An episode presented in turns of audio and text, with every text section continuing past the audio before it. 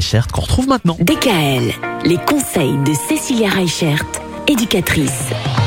Cécilia, toute la semaine dernière, on a parlé des neurosciences, tout ce que vous avez pu nous apprendre grâce aux différents livres euh, dont vous nous avez parlé euh, la semaine dernière, eh bien, on va le mettre en pratique. Comment on fait ça? Par le jeu. Ah oui. Une des meilleures méthodes d'apprentissage, c'est le jeu. Et ça, on le sait, de tout petit à très vieux. Pourquoi le jeu? Parce que on va vraiment faire attention à des choses auxquelles justement en temps normal on ne fait pas attention.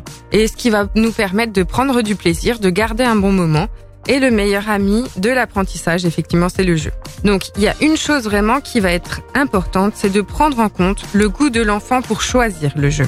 Il faut savoir que le jeu éducatif, il doit être facile à utiliser, car sinon l'enfant s'en désintéresse très rapidement. Ouais. Et du coup, ben, si ça n'a pas d'intérêt, ben, du coup, il va pas prendre de plaisir et du coup, il va pas réussir à apprendre.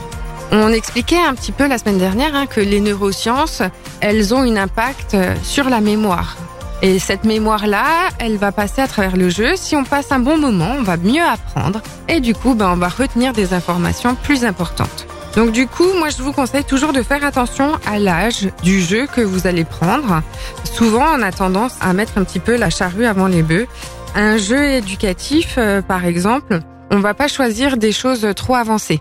C'est-à-dire que euh, si l'enfant a moins de 3 ans, ça sert à rien de lui prendre un jeu sur euh, les chiffres et les lettres. C'est pas du tout adapté et on lui rendra pas service en Oui. prenant des choses en amont. En ayant moins de 3 ans, on va plutôt favoriser des jeux qui favorisent la motricité, qui favorisent le langage, les apprentissages divers. Donc du coup, si on peut résumer un petit peu, le jeu, effectivement, c'est un des meilleurs moyens d'apprentissage parce que justement, on prend du plaisir, on passe du bon temps et on apprend plein de choses. Et ben vous savez quoi, on va prendre du plaisir et passer du bon temps toute la semaine en parlant des jeux, notamment demain les jeux éducatifs qui sont évolutifs. Ça existe. Eh oui, On en parle demain. à demain.